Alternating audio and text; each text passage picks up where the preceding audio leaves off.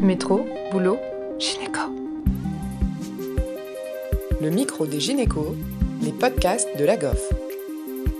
Bienvenue à toutes et à tous sur les ondes du micro des gynécos. Aujourd'hui, nous vous proposons un thème en partenariat avec nos confrères rhumatologues, eux aussi producteurs d'un podcast qu'on vous invite à découvrir, La Minute Rhumato. Pour cet épisode, nous recevons Christophe Richet, professeur de rhumatologie et coordinateur du Centre de référence des maladies auto-immunes systémiques rares, où il a la chance de travailler de manière multidisciplinaire dans le cadre de la RCP grossesse du CHU de Bordeaux.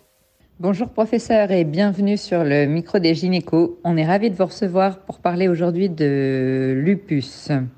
Le lupus est une maladie auto-immune non spécifique euh, d'organes qui tire son nom du masque de loup cutané un petit peu typique qui en permet souvent le diagnostic.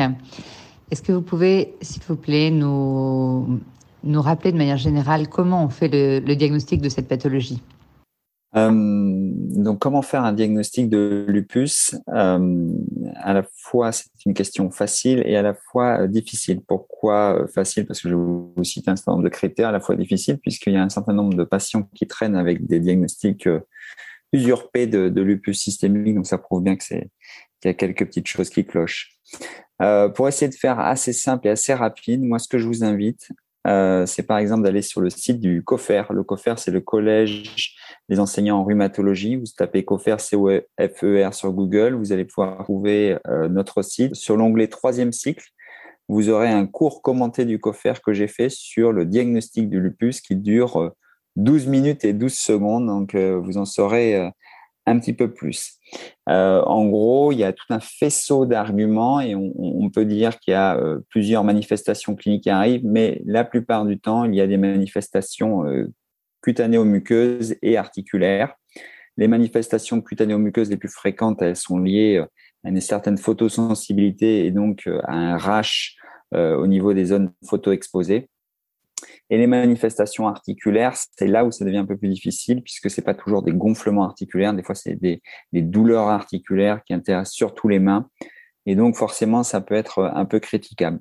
Ce qui est plus simple, c'est si par malheur la, la, patiente, je me permets de dire la patiente parce que ce sont souvent des femmes, 9 fois sur 10, femmes en âge de procréer, j'imagine que c'est pour ça qu'on en parle aujourd'hui avec la GOF. Et là où euh, on a un diagnostic pratiquement de certitude, c'est quand il y a une manifestation rénale qui exige qu'on fasse une biopsie rénale et on va être capable de classer différentes atteintes. Donc ça, c'est plutôt quelque chose à éviter euh, pour vous parce que euh, là, euh, la grossesse devient un petit peu plus difficile à, gérer. Et donc, on essaye de, faire en sorte que les patientes ne fassent pas de manifestation rénale pour pas avoir de soucis pour une éventuelle grossesse. Vous avez aussi des biomarqueurs qui sont très utiles. Et c'est là où il y a un petit souci, c'est que des fois, on se contente qu'il y ait la présence d'anticorps un petit noyau ou un 80e. Et donc, autant vous dire que la porte est grande ouverte pour euh, évoquer ce diagnostic. il y a des marqueurs beaucoup plus spécifiques et auxquels on accorde un beaucoup plus d'importance, qui sont les anticorps anti-ADN ou une consommation du complément. Vous avez d'autres anticorps qui sont les anticorps anti, antigènes nucléaires solubles comme les anticorps anti-SM ou les anticorps anti-SSA et SSB qui ont aussi un facteur euh, diagnostique important.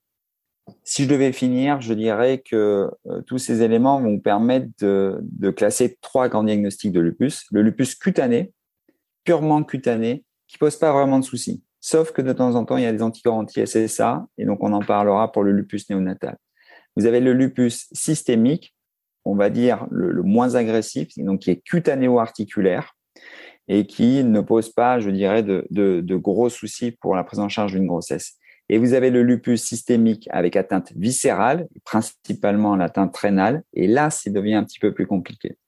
Après, c'est difficile d'être aussi euh, catégorique puisque suivant l'utilisation des corticoïdes, suivant l'association avec euh, des anticorps antiphospholipides, ça va être plus ou moins compliqué pour euh, un gynécologue et un obstétricien. C'était un petit peu long, mais euh, voilà ce que je voulais dire sur le diagnostic. Et concernant les, complications obstétricales spécifiques euh, du lupus Alors, les, complications obstétricales du lupus systémique, on va dire qu'il y a euh, trois, quatre grands types. La première chose, c'est le risque de pousser, et donc le risque maternel de pousser de la maladie au cours de la grossesse, puisque en effet, il y a probablement différents facteurs, notamment hormonaux, qui font que les patientes sont plus à risque de faire une poussée pendant la grossesse et en postpartum.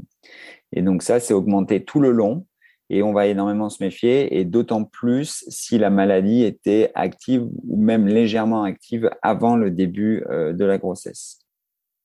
Le deuxième problème, c'est le risque obstétrical. Donc cette fois-ci, c'est pour le bébé.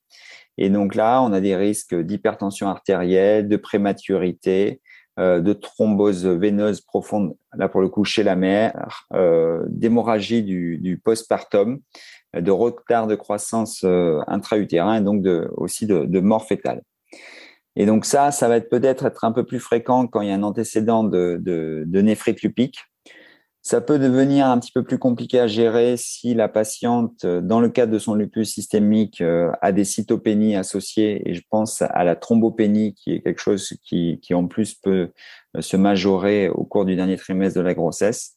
Et le gros facteur qui peut être perturbant pour la prise en charge, c'est la présence d'anticorps antiphospholipides ou carrément la présence, puisqu'il y a des manifestations cliniques, d'un syndrome des antiphospholipides avec soit le syndrome des antiphospholipides obstétricales, soit le syndrome des antiphospholipides thrombotiques qui peut euh, faire que la, prise en charge est difficile. Donc, je vous avais promis trois euh, types de, problématiques. Il y a le risque de lupus néonatal. Donc, ça, c'est le passage euh, des auto-anticorps de la mère chez le bébé et notamment des anticorps anti-SSA qui vont faire que au moment de la naissance, ce transfert peut provoquer un lupus euh, chez l'enfant, notamment avec des manifestations cutanées. Bon, ça c'est pas si problématique que ça puisque les, auto-anticorps vont être éliminés, donc les choses vont s'améliorer.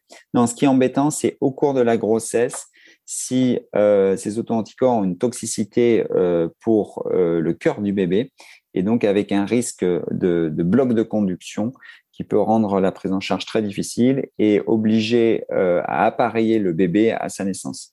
Donc ça, c'est vraiment les choses dont, on se méfie. Et du coup, comment organiser au mieux la programmation puis la surveillance des grossesses des patientes lupiques? Donc en effet, il y a deux aspects programmer la grossesse, donc anticiper la grossesse et après suivre la grossesse. Donc, anticiper la grossesse, j'aurais tendance à dire qu'il faut le faire dès le diagnostic de lupus systémique. Moi, personnellement, quand je diagnostique un lupus systémique chez une patiente, dès la première consultation, je me projette sur une éventuelle grossesse, même si des fois c'est déplacé. Mais pourquoi? Parce que euh, il y a énormément de, fausses informations qui gravitent autour de cela et dans le passé, on disait que quand on avait un, un lupus systémique, on ne pouvait pas e-, être enceinte. Ça, c'est le premier aspect. Le deuxième aspect, c'est que je prescris à toutes mes euh, patientes du euh, de l'hydroxychloroquine. Je prescris de l'hydroxychloroquine et sur la boîte de l'hydroxychloroquine, vous avez une femme enceinte barrée. Et donc, vous avez un message qui dit que c'est contre-indiqué pendant la grossesse. Or, je prescrirai de l'hydroxychloroquine pendant la grossesse. Et donc, je préfère arriver largement à l'avance et anticiper ce problème pour leur dire dès le départ, il y a une bêtise écrite sur cette boîte puisque le rapport bénéfice-risque est largement supérieur à l'utilisation de l'hydroxychloroquine pour vous, mais aussi pour votre bébé au cours de la grossesse. Donc tout ça euh, est, important à envisager dès le départ. Puis après, il faudra bien sûr programmer cette grossesse. Alors pourquoi il faut programmer cette grossesse? D'abord pour la faire dans de bonnes conditions, c'est-à-dire qu'il ne faut pas qu'il y ait l'activité de la maladie. Il faut quand même s'assurer qu'il n'y a pas des séquelles de la maladie et je pense à l'insuffisance rénale, à l'insuffisance cardiaque, à l'hypertension artérielle pulmonaire, toutes ces choses-là qui feraient que ça serait très compliqué d'envisager une, grossesse. L'autre chose, c'est qu'il faut s'assurer que la maladie est bien contrôlée cliniquement. Éventuellement aussi, on va aller regarder sur des marqueurs sérologiques qu'elle est bien euh, contrôlée. Puis le dernier aspect pour euh, justifier qu'on anticipe cette grossesse, c'est qu'il y a des médicaments qu'on utilise, qu'on peut poursuivre pendant la grossesse, et il y en a d'autres qu'on est obligé d'arrêter avant la grossesse. Et quand on les arrête avant la grossesse, des fois, on est obligé de les substituer par un autre médicament. Et donc, on est obligé de s'assurer que ce nouveau médicament permet de toujours contrôler la maladie pour qu'on puisse se projeter sur la grossesse. Donc ça, c'est important d'anticiper, de, programmer. Alors, quand on va débuter la grossesse, comment on va suivre euh, la patiente? Euh, donc ça, ça se fait de concert avec euh, l'obstétricien et donc le, le, clinicien en charge de la patiente. Donc ça peut être un rhumatologue, un interniste, un néphrologue, un dermatologue.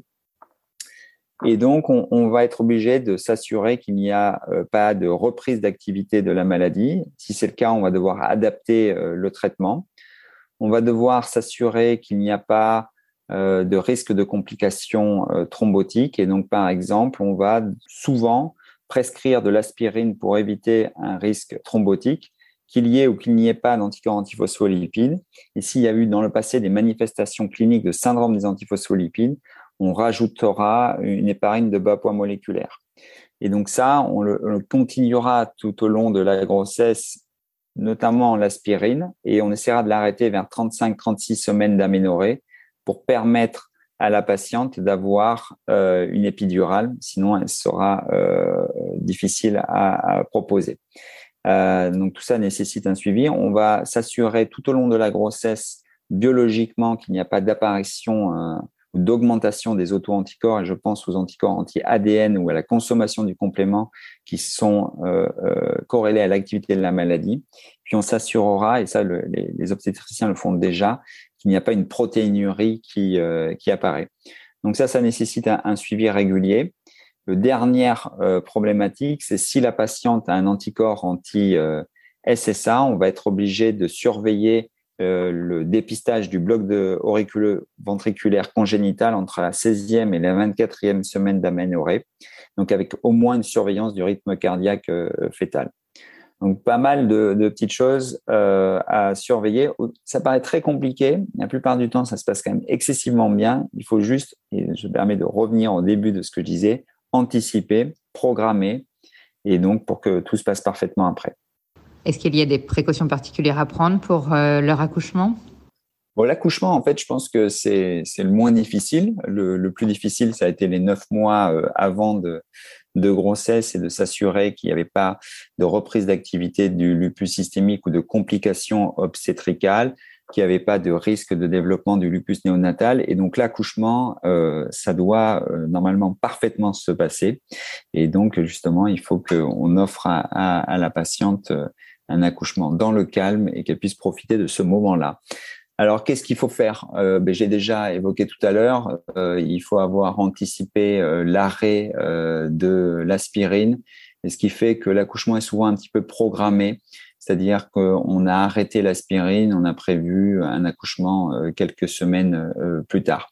C'est plus compliqué, et je n'aurai pas le temps de, de l'aborder, s'il y a un syndrome des antiphospholipides, où là, il va falloir euh, arrêter les parines de bas poids moléculaire un petit peu avant, la reprendre après. Là, c'est une situation plus compliquée qui, justifie euh, une concertation multidisciplinaire.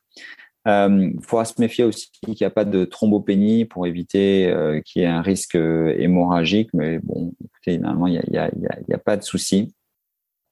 je dirais qu'il n'y a pas vraiment de risque infectieux euh, au cours de l'accouchement et que le vrai problème, c'est pas l'accouchement, c'est le postpartum.